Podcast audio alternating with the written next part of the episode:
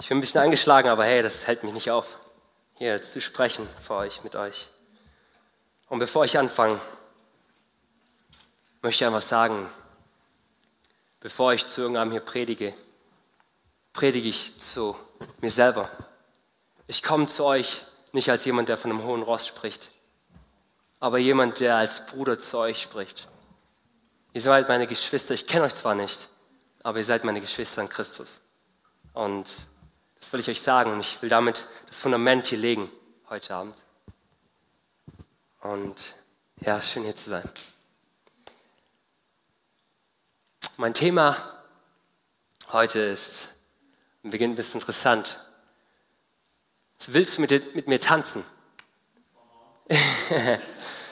Zuerst mal will ich mal fragen, wer hat irgendwas mit Tanzen hier zu tun? Wer hat mal getanzt? Und ich will euch jetzt nicht bloßstellen, ich soll jetzt nicht tanzen, aber einfach mal, wer hat irgendwas damit zu tun oder wer hat da ein bisschen Erfahrung drin? Ich weiß, wir sind vielleicht ein bisschen konservativerer Background hier. aber ja, okay, eins, come on. Okay, alright, cool. Come on. Okay. Du willst bestimmt, was machst du? Breakdance? Was machst du in der Tanz? Tück? Oha, okay, alles klar. Okay, cool, das ist schön, schön. Cool. Ich weiß nicht, wie das aussieht, ähm, aber du kannst mir später mal zeigen. Wieso das Thema Tanzen? Hm. Ich selber bin aus einem eher konservativen Hintergrund und Tanzen war für mich eher etwas, das nicht dazu gehört. Und ich will jetzt nicht irgendwie hier theologische Dinge über das Tanzen besprechen an diesem Abend, aber ich finde, es ist ein wunderschönes, ein schönes Bild.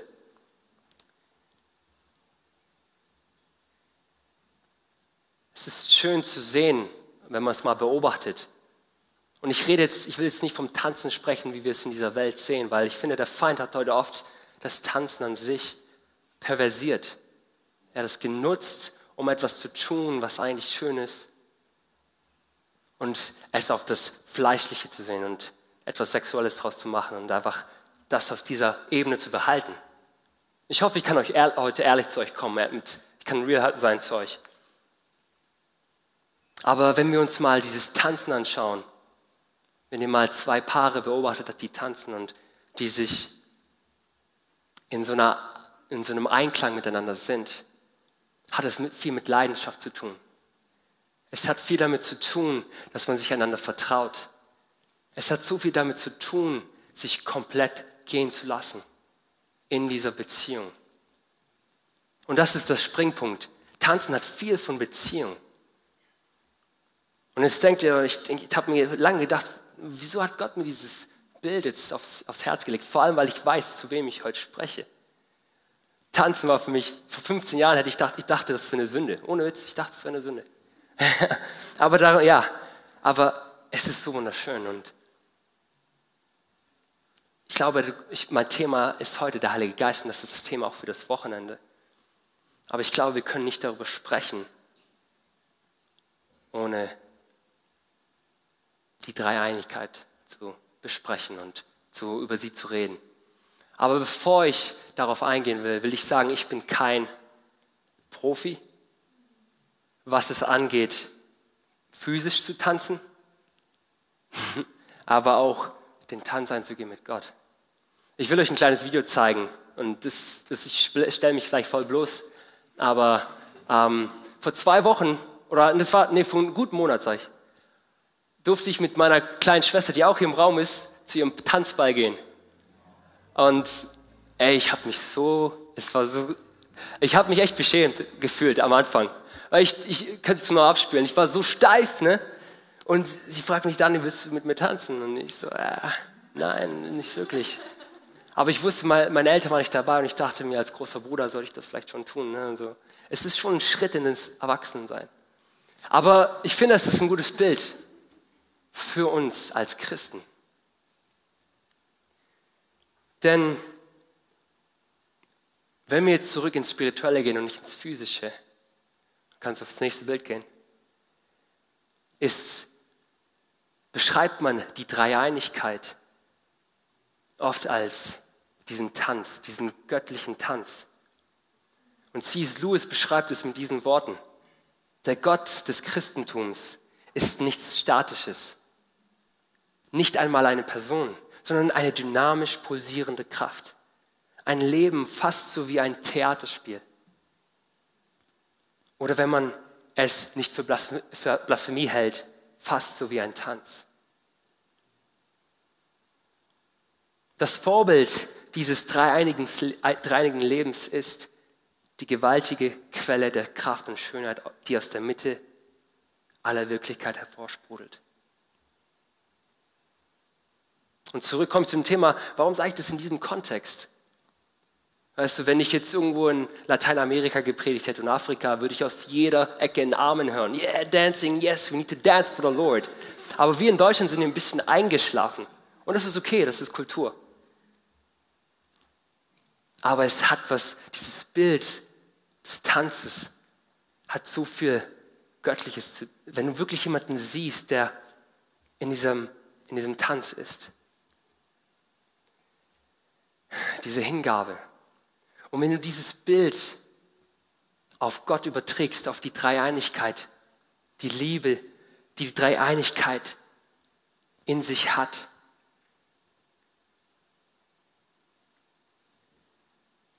dann glaube ich, da will ich mehr in dieser Hinsicht ein, da will ich mehr ein Tänzer sein. Und ich will heute nicht darauf eingehen, wie die Dreieinigkeit funktioniert, weil sie ist so komplex. Das könnte ein eigenes, eine eigene Conference sein. Aber ich will heute darauf eingehen, was die Essenz der Dreieinigkeit ist. Und dieses Tanz, dieser Perikoresis, das ist das Fachwort dafür. Es ist, die Essenz ist Liebe. Und diese Liebe die, die sie füreinander haben. Diese Anmut, den anderen zu verherrlichen über sich selber, ist so wunderschön und ist so, ist so kraftvoll, dass sie nicht anders können, als andere da einzuladen, als uns als Menschen einzuladen.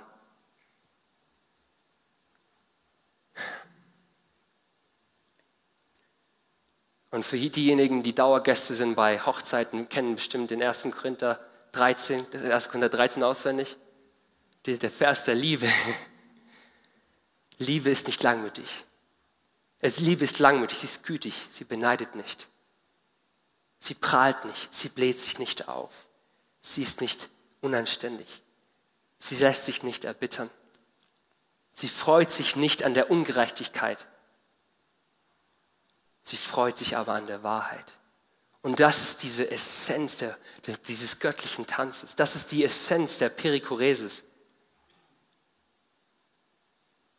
Und ich wollte einfach dieses Fundament legen, bevor ich da hineingehe und über den, über den einen der uns, für, unsere, für unseres Zeitalter wichtigsten Bestandteil dieses, oder einer der wichtigsten Bestandteile dieses Tanzes oder dieses, hm, dieser Dreieinigkeit eingehe. Und das ist der Heilige Geist.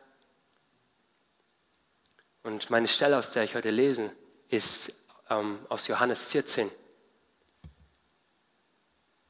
in der Jesus, und es ist wichtig, dass wir uns den Kontext dieser Stelle anschauen und betrachten. Es ist Stunden vor der Verhaftung Jesu. Er hat sich mit seinen Jüngern versammelt und es war sein Anliegen, ihn, sie bereit zu machen auf die Zukunft, sie bereit zu machen auf was kommt, und er sagt, und ich werde den Vater bitten und er wird euch einen anderen Beistand geben, damit er in Ewigkeit bei euch sei. Der Geist der Wahrheit, den die Welt nicht empfangen kann, weil sie ihn nicht sieht, noch ihn kennt. Ihr aber kennt ihn, denn er bleibt bei euch und wird in euch sein. Ich werde euch nicht als Weisen lassen. Ich komme zu euch. Das, also das, das Wort der Beistand, der Geist hier. Viele von euch wissen, das ist dieses im Griechischen das Wort Parakletos, der zu Hilfe herbeigerufene, der Fürsprecher, der Anwalt, der Tröster. Und die Frage ist, was war Gottes Herzschlag dahinter, dass er das dann seinen Jüngern gesagt hat? Warum? Und ich finde, es ist wichtig, dass wir, dass wir uns in, in die Lage der Jünger versetzen. Wir lesen die Bibel oft aus einer aus der Haltung, wir wissen, wie es weitergeht. Wir wissen, dass Pentekost kommt. Wir wissen, dass der Pfingsten, das Pfingsten kommt und sie erfüllt werden. Aber versetzt euch in die Lage der Jünger damals. Sie, sie liefen, sie wandelten mit Jesus für drei Jahre lang. Jahre voller Wunder, voller Erlebnisse mit ihm.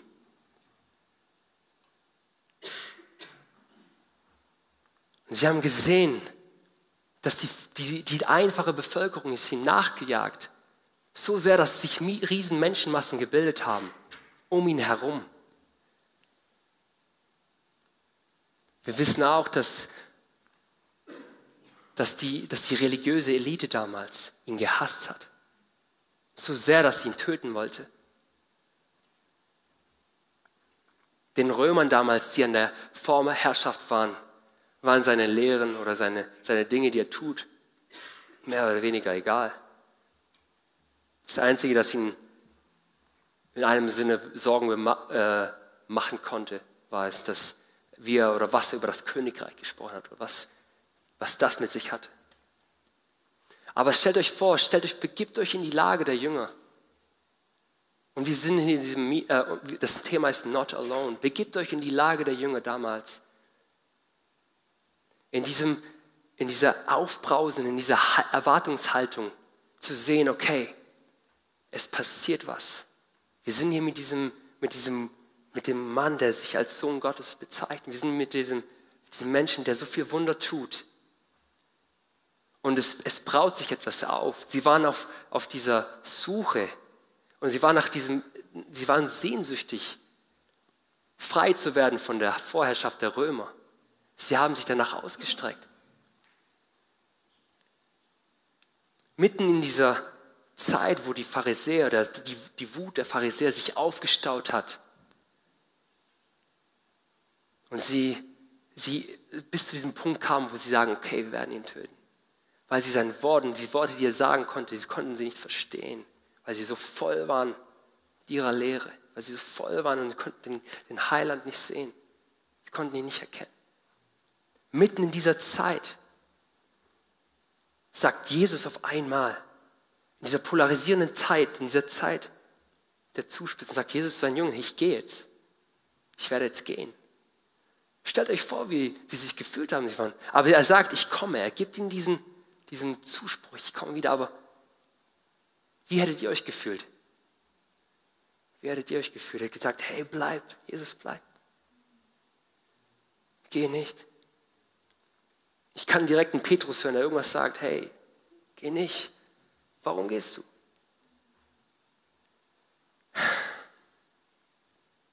Aber er sagt am Anfang in Johannes 14, seid nicht bestürzt, habt keine Angst.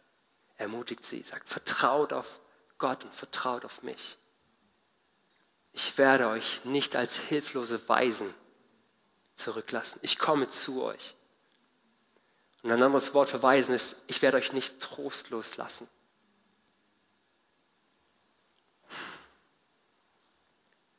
Wir denken so viel zum Thema Not Alone. Hä? Wir haben die Jünger gefühlt in dieser Situation.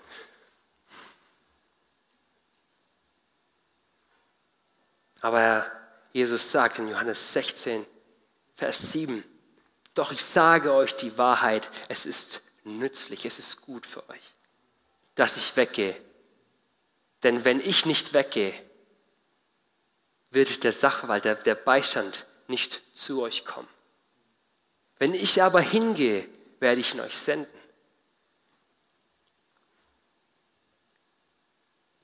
Jesus macht hier die Behauptung, dass es besser ist, dass er geht. Er macht die Behauptung, dass es besser ist, wenn er geht und der Geist kommt. Ich stelle mir vor, immer so, was haben die, die, was haben die Jünger mit, den, mit Jesus gemacht, als, sie, als er nicht gerade heilte? Sie hatten bestimmt zu viele Fragen an ihm. Sie sind mit ihm gewandelt für drei Jahre. Und er sagte, dass der Geist jetzt dasselbe tut, er ist der gleiche. Und wie funktioniert das? Aber wir wissen heute, dass es besser ist, dass er ging, weil der Geist oder Jesus war in seiner Präsenz beschränkt. Das wisst ihr. Jesus war nicht überall, er konnte nicht überall zur gleichen Zeit sein. Aber durch das Weggehen des Geistes, äh, das Weggehen des, äh, von Jesus, war es möglich, dass der Geist für immer und zu jeder Zeit in, nicht bei, aber in den Jüngern ist und in uns. Dort, äh, das ist ein Theologe, sagt es so, der Entzug der leiblichen Gegenwart Christi war die wesentliche Voraussetzung für seine universelle geistliche Gegenwart.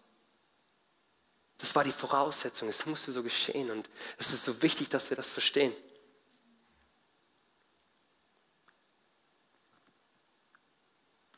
Wir müssen verstehen, wie Gott handelte und wie er, was, wo wir uns gerade befinden. Ich habe das vorher gesagt, dass wir uns in diesem Zeitalter des Heiligen Geistes befinden. Es ist so, dass im Alten Testament war es Gott, der Gott, des, Gott Israels. Im Neuen Testament war es Jesu. Und jetzt befinden wir uns im, im Zeitalter des Heiligen Geistes.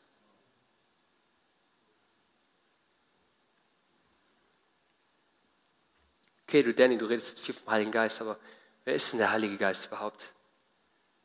Was haben wir ein Bild vom Geist? Ich sage euch, was der Geist nicht ist. Der Geist ist keine unpersönliche Macht, keine mystische Macht. Er ist nicht irgendeine Kraft, die uns von Gott zur Verfügung gestellt wird. Aber er ist eine Person. Er ist der dritte Teil der Trinität. Das ist so wichtig, dass wir das verstehen. Aber ich kann verstehen, dass es nicht leicht ist, ihn als diese Person anzusehen. Wir sehen den Vater, wir sehen, wie er das, das, das Himmelszelt erschaffen hatte. Wir sehen, wie, wie der Vater die Erde erschaffen hat und wie er mit Moses als Freund gesprochen hat. Ich sage. Wir sehen, wie ähm, im Neuen Testament Jesus geboren wurde. Wir sehen, wie Jesus wandelte, er heilte und am Kreuz starb. Es war, es ist irgendwie touchable. Wir können es anfassen. Aber den Geist, es ist immer, es ist schwer, sich das vorzustellen. Deswegen will ich mit ein paar Stellen einfach zeigen, dass er, er ist eine Persönlichkeit, er ist eine Person. Er hat einen Eigenwille, Eigenwillen. Im 1. Korinther lesen wir das in Kapitel 12, dass der Geist nach seinem Ersehen, nach, nach seinem Willen gibt er uns die Geistesgaben. Er trägt die Entscheidung. In Epheser 4,20, äh, 4,30 sehen wir, dass der Geist auch betrübt sein kann. Kann eine Kraft betrübt sein? Kann eine Kraft einen Willen haben? Er sucht die tiefen Gedanken, Mysterien Gottes. 1. Korinther, 1. Korinther 2. Und auch die des Herzens im Römer 8, 26. Und er hat Gemeinschaft. Das ist so schön, ich liebe Gemeinschaft. Ich bin, wer mich kennt, ich liebe Relationships, ich liebe Beziehungen. Das ist mein Herzschlag. Und er hat Gemeinschaft mit uns.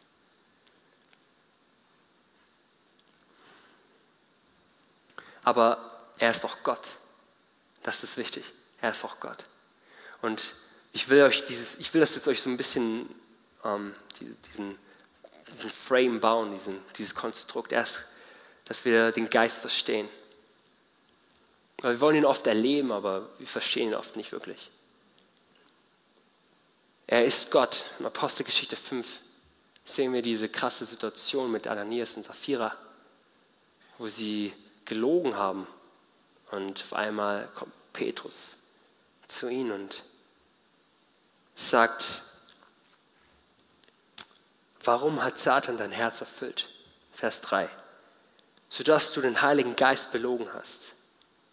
Und im Vers 4, und das ist wichtig, schließt heraus, du hast nicht den Menschen belogen, sondern Gott. Du hast nicht den Menschen belogen, sondern Gott.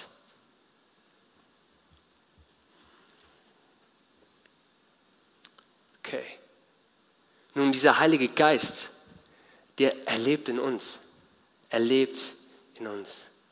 Und im 1. Korinther 3,16 sagt es, dass wir der Tempel des Geistes sind.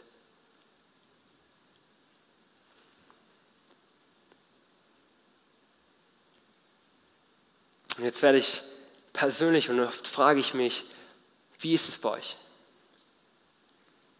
Wie ist es? Wie fühlst du dich gerade, ich, wenn ich das sage? Wie fühlst du dich? Was, was denkst du?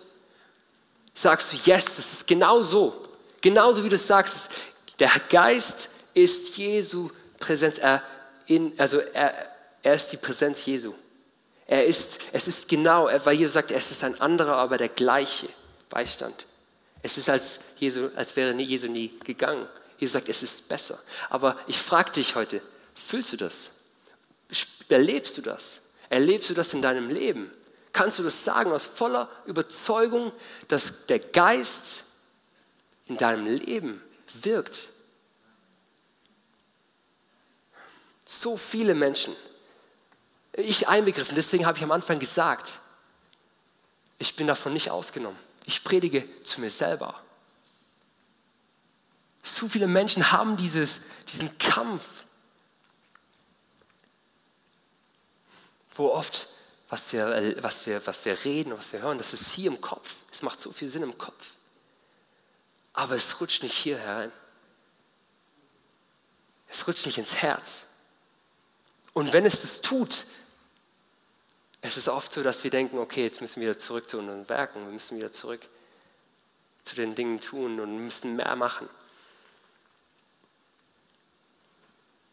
Ich glaube, es ist wichtig, hier zu verstehen, wie der Mensch funktioniert, wie der Mensch aufgebaut ist. Und ähm, in den letzten Wochen habe ich viel den Galaterbrief gelesen und ich finde, das ist eine Wunder, es ist so, das ist so, so viel Tiefe drin.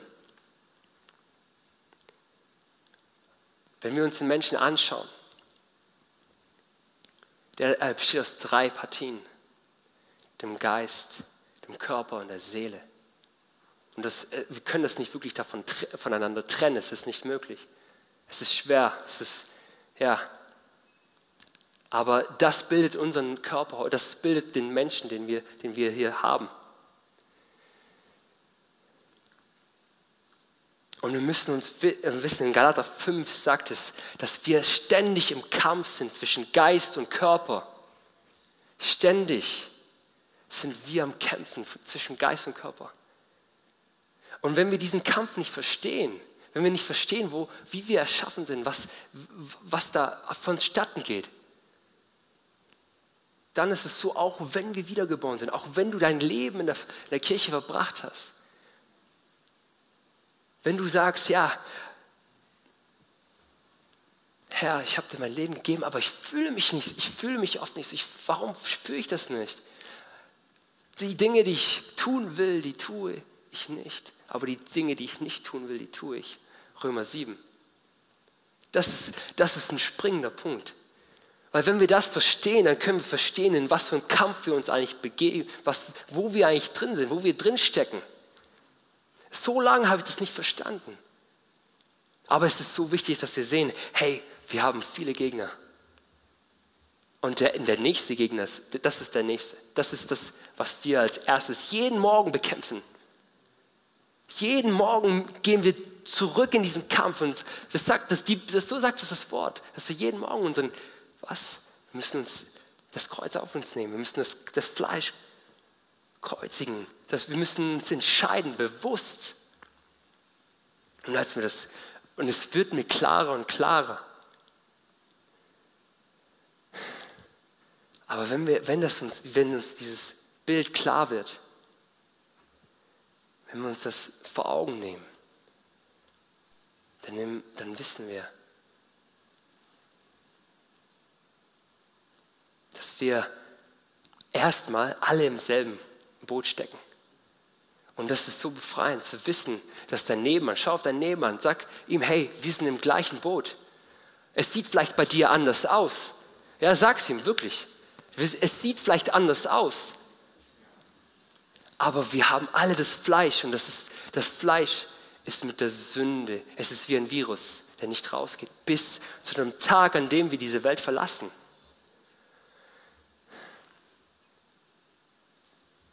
Und aus diesem Grund müssen wir jeden Tag neu anfangen, jeden Tag neu sagen, Heiliger Geist, komm und erfülle mich. Auch wenn ich dich nicht fühle, müssen wir diese Schritte gehen und sagen, hey, Fleisch, du bist nicht mehr Herr über mich. Du bist nicht mehr Herr über mich.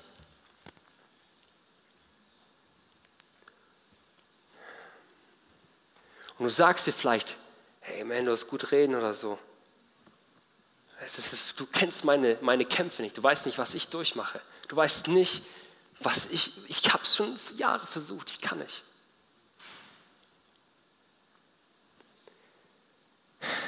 Ich will dir sagen, auf eine Art und Weise verstehe ich es nicht, aber auf eine andere Art verstehe ich, weil ich sage, euer Kampf ist anders als meiner, aber er ist da. Und zurück zu, zu den Galatern. Das ist so interessant, die Geschichte. Paulus sagt auf Englisch, you, who bewitched you? Wer hat euch verhext? Sagt also, wenn ich das direkt übersetze. You knew it. Ihr habt es gewusst am Anfang. Ihr hattet die, das Evangelium, den gekreuzigten Jesus gepredigt für euch. Und dadurch hattet ihr die Kraft des Geistes. Aber jetzt versucht ihr es aus eigener Kraft zu tun. Und das ist, was wir oft tun. Wir sagen, hey Gott, ich erlebe dich nicht. Ich will jetzt noch, ich muss jetzt mehr beten. Ich erlebe dich nicht, ich sehe ich seh dich nicht. Okay, ich muss, glaube ich, nochmal fasten. Und ich will jetzt nicht sagen, dass wir das nicht tun sollten. Aber mit was für einer Haltung tun wir es? Tun wir es aus der Haltung zu sagen, hey Jesus, ich möchte mehr von dir, ich möchte dich erfahren. und kommen mit dieser gebrochenen Art und sagen, hey, ich bin nichts vor dir. Ich bin nichts vor dir. Komm mit dieser, dieser Art und dieser, diese Art, wie der, wie der, wie der verlorene Sohn vor den, vor den Vater kam und sagte, hey, Vater, ich bin es nicht würdig. Ich bin es nicht würdig. Nimm mich als dein Diener, aber ich kann, ich bin es nicht würdig, hier in deiner Gegenwart zu sein. Aber was sagt der Vater? Er sagt nicht, ich habe es doch gesagt. Warum bist du weggegangen? Ich habe es doch gesagt, hey, du hättest es so, ich, du musstest es doch wissen. Und jetzt, jetzt hast du es. Nein. Mit dieser, und ich, ich weiß, wir, wir benutzen diese, dieses, dieses Beispiel oft für Nichtchristen. Aber es ist für, für, genauso für Christen, weil Paulus sagt zu den Galatern, jetzt muss er nochmal um sie weinen, weil sie es wieder nicht verstanden haben. Sie haben wieder das Gesetz angenommen, obwohl sie es erst verstanden haben.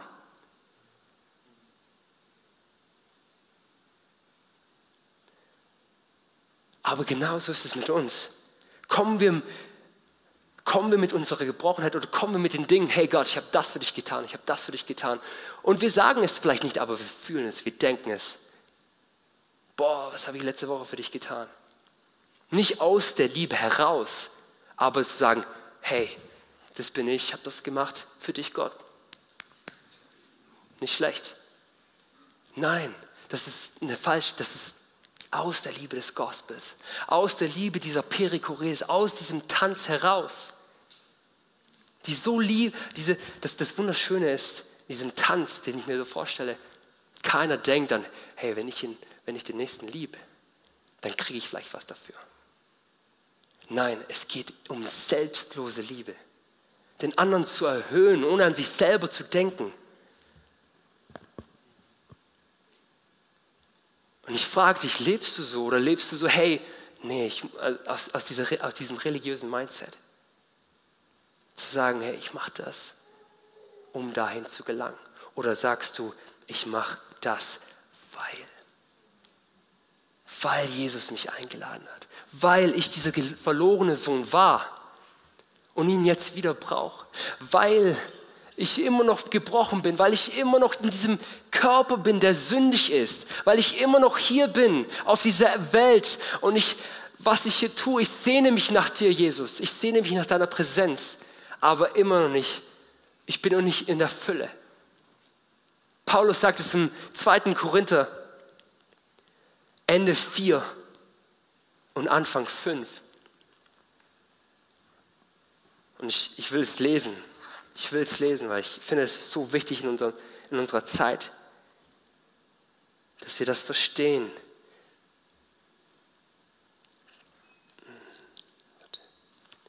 Im im 2. Korinther.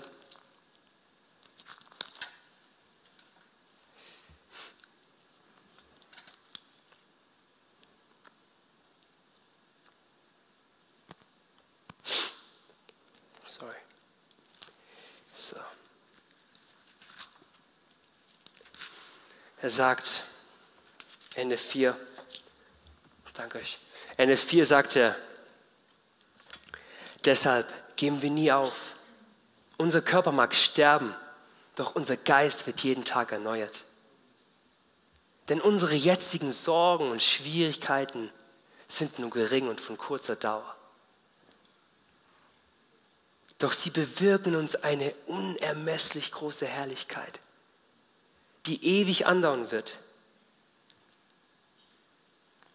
So sind wir nicht auf das fixiert, das wir jetzt sehen, nicht auf das, was wir in unserem Körper sehen, sondern auf das, was ewig ist. Und das, was wir noch nicht gesehen haben.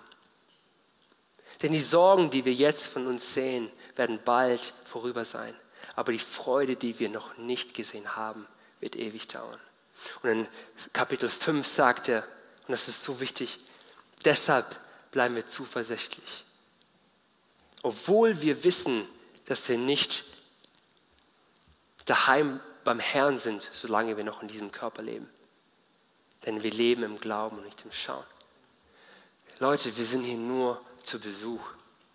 Wir sind hier auf der Welt nur zu Besuch. Und ich finde, dieses, dieses, dieses Denken macht so frei. Ich will, nicht, ich will hier keinen Gnostizismus, also ich will nicht sagen, dass alles Fleischliche schlecht ist und wir sind noch in diesem Körper und wir leben hier zusammen. Aber wir sehen uns nach das Größeren. Wir sehen uns nach dieser Gemeinschaft, die niemals aufhört. Die, die wir, die, diesen Lobpreismoment, den wir haben hier, das ist nur von kurzer Dauer. Und wenn wir wieder nach Hause gehen am Ende dieses, dieses Wochenendes, wie geht es dann weiter? Aber eines Tages wird es kommen, er wird kommen und er wird uns zu sich holen und dieses, dieses, dieser Lobpreis, dieses, diese Anbetung, die Gemeinschaft mit dem Geist, der Tanz, er wird bis in die Ewigkeit gehen. Halleluja, das ist wunderschön. Und ich sagen möchte es auch, ihr fragt sich, okay, was soll ich jetzt tun, Danny? Was soll ich jetzt machen, wenn ich hier wieder weg bin? Was soll ich machen? Und das, das Wichtigste ist, dem Geist Raum zu geben. Gib ihm Raum. Gib ihm Raum physisch. Mach, mach eine Zeit aus, wo, wo du dich einschließt, wo du, wo du sagst, ich will dich erleben. Gib ihm Raum im Wort. Studier sein Wort, lese es. Und du denkst, oh, es ist schwer für mich, wenn ich es lese. Ich habe da keine, ich kann es nicht. Aber ich muss dir eins sagen, das Wort und der Geist sind immer zusammen. Du kannst sie nicht voneinander trennen. Du kannst nicht sagen, ich bin ein geistlicher Mensch, aber bist nicht im Wort. Es geht nicht zusammen. Aber ey, der Geist ist der Helfer, er ist der, er ist der Tröster, der Komfort, er, der hilft uns. Und ich bin mir sicher, wenn du ihn fragst, hilf mir dein Wort zu lieben, hilf mir dein Wort zu lesen, hilf mir eine Leidenschaft dafür zu entwickeln. Er wird dich nicht überhören, er wird dir antworten. Sie gehen nicht, das Wort und der Geist gehen nicht auseinander, es geht nicht. Wir sehen das so oft. 2. Timotheus 3, Vers 17 sagt es, dass das, das Wort ist mit dem Geist eingehaucht. Der Geist war der, der Autor der, des Wortes Gottes. Alles, vom Alten bis zum Neuen Testament. Alles. In Epheser 6 sehen wir, wenn wir von dieser von der Arm of God, von der Rüstung Gottes sprechen, das Schwert des Geistes, das das Wort Gottes ist. Sie gehen nicht auseinander. Und das, wenn ihr eins, wenn ihr eins mitnehmen könnt, dann das heute. Dass der Geist und das Wort nicht auseinandergehen. Sie sind im Einklang.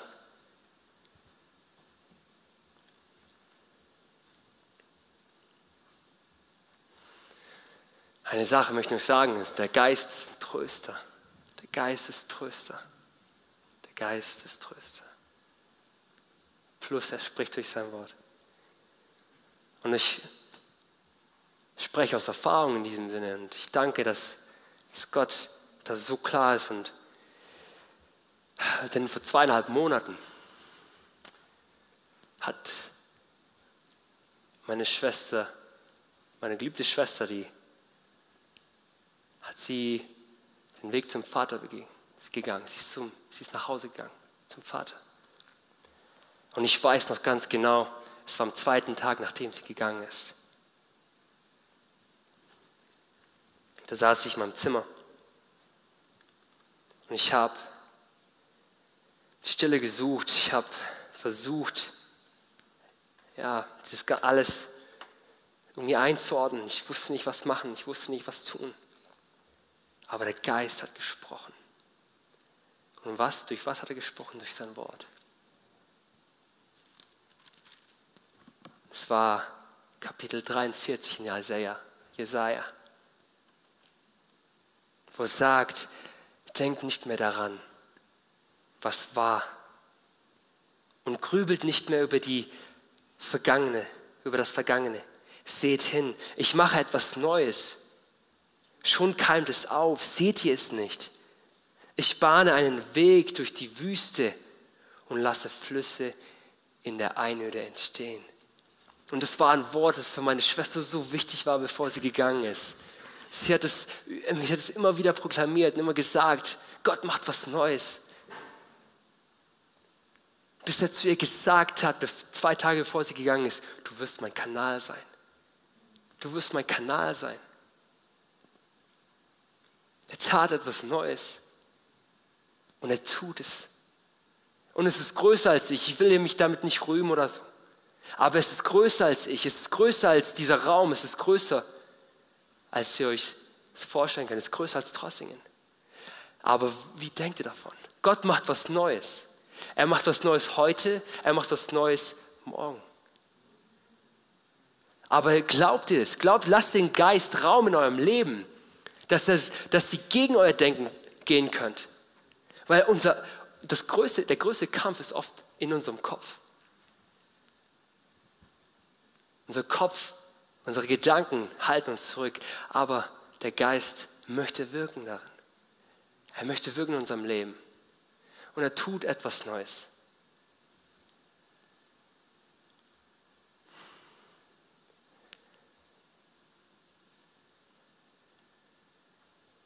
Glaubt ihr das? Wollt ihr das glauben? Wollt ihr, wollt ihr daran festhalten, dass er was Neues tut?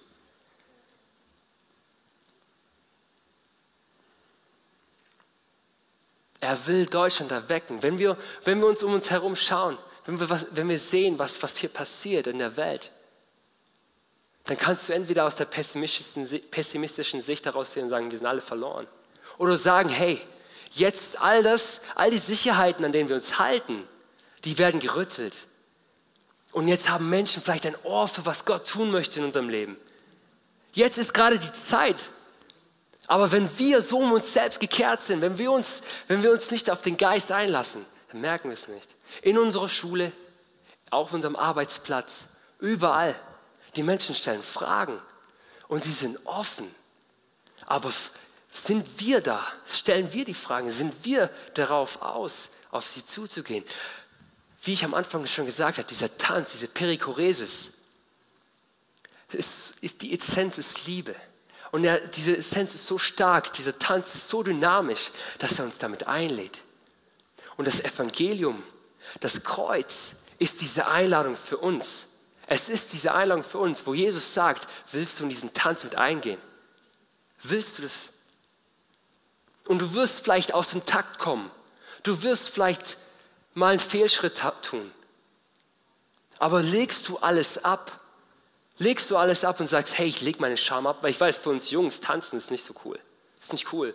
Aber legst du das ab und sagst, hey, für mich, für mich. Heiliger Geist, du bist der Führer, nimm die Führung in meinem Leben. Willst du das? Willst du das? Es ist nicht leicht und es ist demütigend, Jesus sagt es zu, zu ihnen. Denkt ihr, ihr seid größer? Denkt ihr, you think the messenger is greater than the servant? Denkt ihr, dass der, der uh, help me, der Botschafter ist, dass er größer als der, der, der Diener? Wenn sie ihn verfolgt haben, werden sie euch auch, äh, auch euch verfolgen. Sind wir aus unserer, sind wir, es ist wunderschön, diese Gemeinschaft im Christlichen zu haben. Ich, wie gesagt, ich liebe sie. Aber bist du immer noch da, wenn dich jeder verlässt? Wenn alle, wenn alle weg sind? Wenn wir uns darauf schauen, Jesus, je näher dem Kreuz kam, desto mehr Menschen verließen ihn. Je näher desto, desto, der das Kreuz, äh, zum Kreuz kam, desto mehr Menschen verließen ihn. Aber wisst ihr was? We're never alone. We're not alone. Weil, warum? Weil wir den Geist haben weil wir, Geist, weil wir den Geist haben, weil wir nicht als Weisen dagelassen werden. Er spricht zu uns, auch wenn uns die Menschen alleine lassen. Er ist da, er ist der Tröster in unserem Leben, in der größten Not. Wenn alles um uns herum zum, um, zerbricht, wenn alles um uns herum keinen Sinn mehr macht, haben wir noch ihn. Erlebst, erlebt ihr das? Das ist mein Herz, das, das will ich, das ist mein Herz für, diese, für, diese, für diesen Platz hier, dass wir das erleben. Dass wir so wie Petrus werden, der ein einfacher Mensch war. In der Apostelgeschichte 4 war er mit dem, mit dem Sanhedrin, er war unter Gelehrten, unter Theologen, das waren schlaue Köpfe. Aber er war ein einfacher Mensch. Im Griechischen sagte es Idiotes. Ich weiß nicht, wo das hinleitet, aber ihr könnt es vielleicht diesen Schluss ziehen. Ne? Er war ein einfacher Mensch, aber er sagte, hey, ich kann nicht anders als von Jesus zu sprechen. Ich kann nicht anders als von dem zu sprechen, was ich erlebt habe. Es geht nicht. Ich kann nicht anders. Haben wir diese Haltung? Haben wir diese Haltung in unserem Leben? Was ist, wenn alle uns verlassen? Und was ist, wenn noch Druck kommt? Was ist, wenn Schmerz kommt? Die Bibel spricht davon. Wir, wir mögen es nicht, wir überlesen es gern. Aber sie spricht davon. Ich stehe da nicht drüber, Leute. Ich will dir nicht von einem hohen Ross sprechen. Und ich spreche zuerst zu mir. Aber leben wir das? Leben wir in dieser Bewusstheit? I know it's a hard, das ist eine harte Message für so ein, für so ein Wochenende, aber wir haben ja noch Zeit, wir haben noch ein paar Tage vor uns. Ne? Aber ich bin so, so gespannt, was Gott tun will. Und das Worship kann hochkommen. Ich bin gespannt, was Gott möchte, was Gott mit uns machen will. Weil wie gesagt, wir denken so oft, hey, ich kann es nicht. Warum ich? Warum nicht der? Nein, gerade du, egal wo du bist. Egal wo du bist. Egal wo du bist. Ich hatte so ein cooles Gespräch mit einem ähm, Andrew bevor ich angefangen habe. Ja, ich will dich jetzt nicht bloßstellen, aber ich fand einfach cool, dass du sagst, hey, du machst in deiner Ausbildung gerade, weil wir sind hier, wir sind eine Family hier, ich kann zu euch sprechen. Ne? Und er hat diese, diesen Struggle, das Wort zu teilen. Oder er will es teilen, aber es geht oft dagegen. Und ich, ey, ich, weißt du was, du, bist, du warst mir Vorbild darin. Du warst mir darin Vorbild. Weil oft habe ich nicht diesen Mut. Oft habe ich nicht diesen Mut. Und ich will euch allen diesen Mut zusprechen. Seid mutig für Jesus. Egal, ob sie euch als, als Neandertaler, weil das die, diese Message ja von gestern, die ist, die ist alt, ist veraltet. Hey, sie hat, sie, sie hat dich verändert, oder? Sie hat dir Hoffnung gebracht in deinem Leben. Und diese Hoffnung ist lebendig. Aber lebst du das? Für manche ist es heute eine Bestätigung von dem, was, du, was sie schon erlebt. Aber für manche ist es vielleicht ein hartes Wort. Aber wisst ihr was? Wir machen es doch nicht allein. Er ist mit uns. Er ist mit uns, Leute. Er ist mit uns und er will uns zusprechen, er will uns trösten, er will uns lernen. Das Wort, das Wort sagt, der Geist wird uns in alle Wahrheit leiten. Er wird sie uns offenbaren. Haben wir die Geduld? Haben wir Nehmen wir uns die Zeit für ihn. Nehmen wir uns die Zeit für ihn.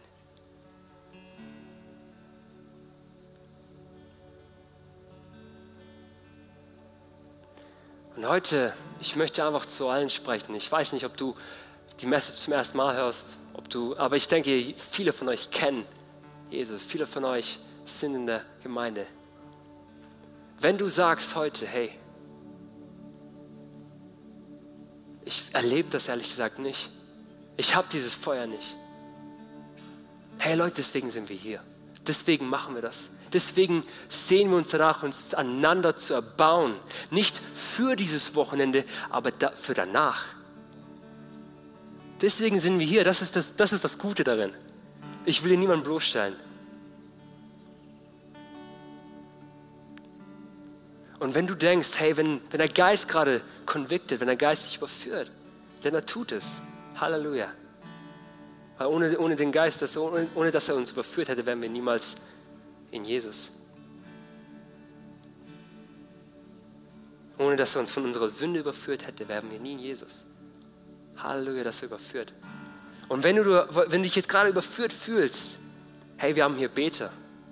Wir haben hier Leute, die, wir, die für dich beten möchten. Und am besten betet, betest du noch für den Beter, weil der Beter hat dasselbe Problem. Wir beten füreinander. Hey, wir sind hier alle im selben Boot. Und das ist doch das Schöne auf einer Seite. Wenn du denkst, hey, ich kenne diesen Jesus gar nicht, aber ja, ich, ich möchte ihn kennenlernen. Hey, dann komm. Wir haben, äh, wir, die Beter können vorkommen. Wir sind hier. Und wir sind für euch da. Wenn ihr sprechen möchtet, werdet ihr Fragen haben. Wir haben dieses ganze Wochenende geplant, um mit euch in Konversation zu kommen über Dinge, die euch vielleicht strugglen. Morgen haben wir ein QA und wenn ihr eure Frage noch nicht ähm, gepostet habt, ich glaube, irgendwo gibt es hier so QRs, right? Die ihr einfach eure, wo ihr eure Frage stellen könnt. Wenn gerade eine Frage aufgekommen ist, könnt ihr sie stellen. Ich weiß nicht, wann ist die Deadline? Wann ist die Deadline? Heute Abend, okay, also macht schnell. ja, aber hey, wenn ihr, das, deswegen sind wir doch hier, deswegen machen wir das doch. Wir wollen einander bauen, wir wollen in der Gemeinschaft leben. Das ist das Schöne. Und wir beten für die Erweckung. Wir beten dafür, dass Gott Deutschland erweckt. Denn es ist so viel Leid. Wir beten dafür, dass, dass er, aber das Ding ist, dass die Erweckung, die passiert erst in unserem Herzen. Bevor sie in Deutschland passiert, passiert sie in uns. Und das ist das Ding, das ist das, dieses Bild des Feuers. Ein Feuer steckt andere Feuer an. Und wenn das Feuer nicht in dir lodert, wie kann es jemand anderes anstecken? Wenn du nicht nach dem Feuer sehnst, dann komm. Wenn du nicht daraus sehnst, in diesen Tanz einzugehen, dann komm. Willst du mit ihm tanzen? Das ist die Einladung willst du mit ihm tanzen? In die Ewigkeit, bis in die Ewigkeit. Wunderschön.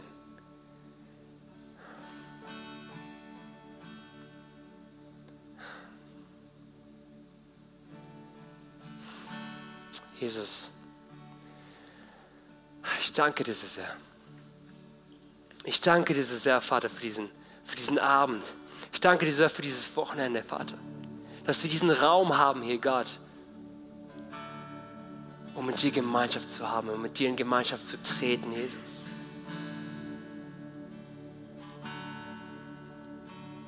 Ich danke dir so sehr, Jesus, dass du uns, dass du jemanden wie, wie mich, jemanden, der so weit weg war, Vater, der von sich oft so denkt, dass er nicht fähig ist, Gott, dass du jemanden wie mich benutzt, Vater, nicht durch meine Kraft, aber durch deine, Jesus. Ich danke dir, Jesus, dass du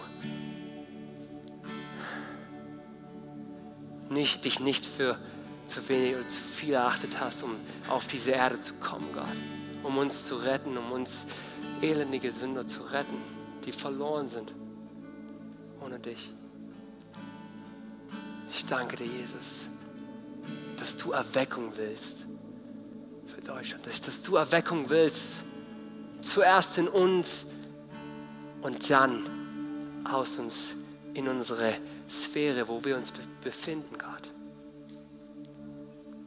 Und ich bete, dass du jetzt zu Herzen sprichst. Ich bete, dass du jetzt, Gott, mit deinem Geist kommst, Vater, und erfüllst, Gott, mit diesem Frieden, den du versprichst. Komm, Herr.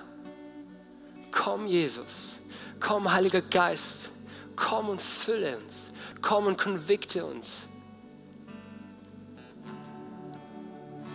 Und dadurch führe uns in eine tiefere Gemeinschaft mit dir.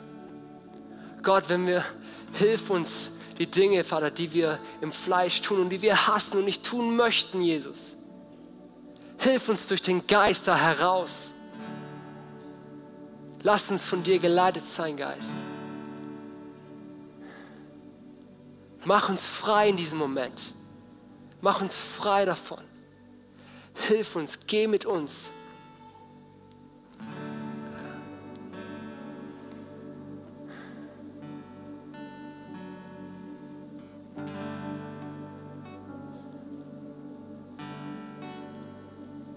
Herr, und ich, bete einfach, dass wir jetzt in diesem Moment nicht daran denken, was andere denken über uns, wenn wir, wenn wir Gebet brauchen. Wenn wenn es da anfängt, wenn wir, wenn wir uns zu schade sind, dass der Nächste für uns denkt, dass wir was nötig haben, dass wir unser Life, unser Leben nicht beisammen haben, Vater, dann, dann ist unser Gott nicht, dann bist du nicht unser Gott, sondern die, die Scham, oder die Menschenfurcht, die wir über dich stellen. Aber Herr, du bist Gott. Sogar von dem, Vater, mach uns jetzt frei in diesem Moment. Wir loben dich, wir danken dir, mein Jesus.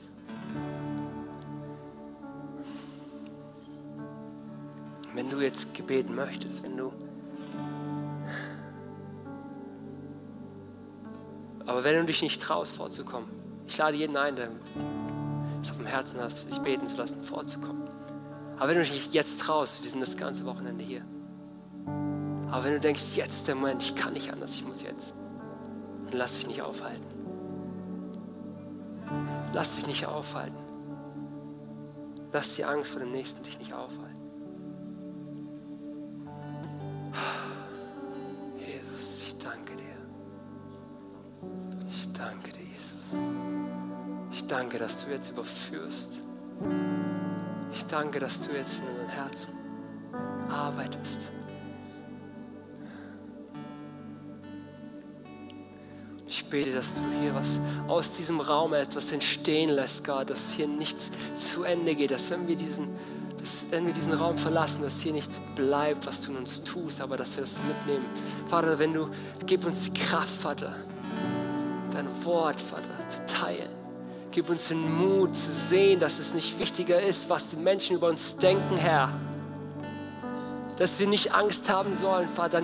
Dein, Wort sagt, don't be afraid of the ones that kill your body, but be afraid of the one that can destroy your soul and your body in hell.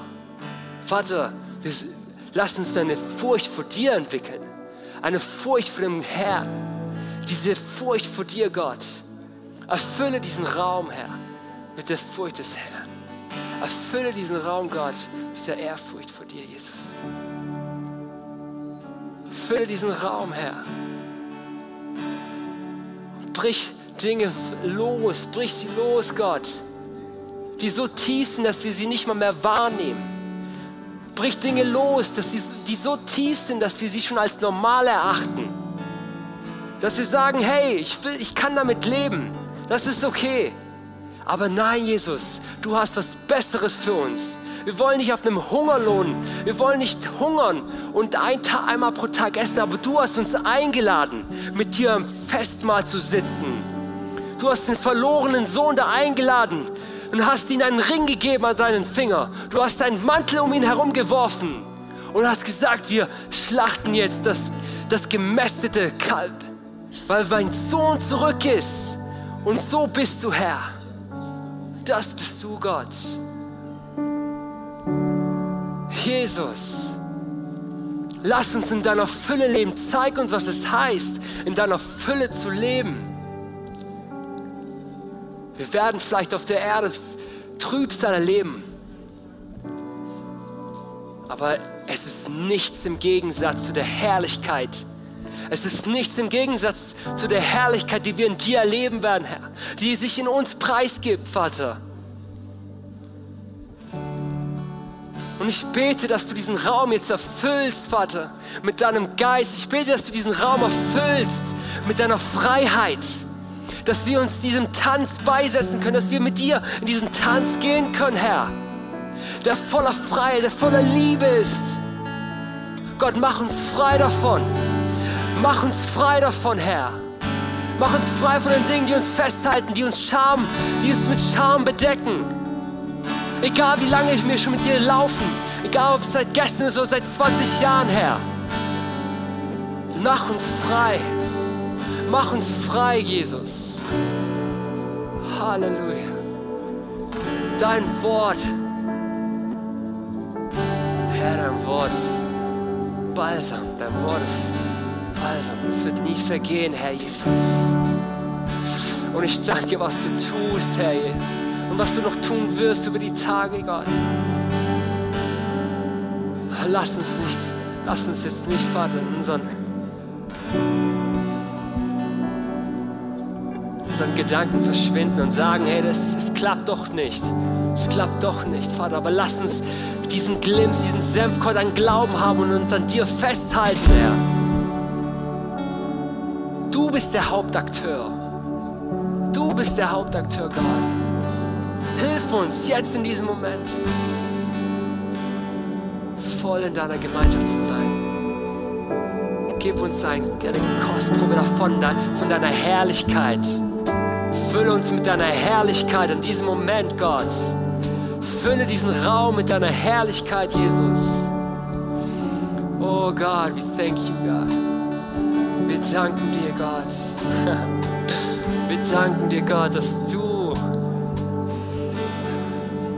aus uns so gebrochenen Menschen, Gott, Dinge, die unwürdig sind, Gott, vor dir dass du dich dadurch verherrlichst, Gott. Ich begegne uns. Fülle diesen Raum, Herr.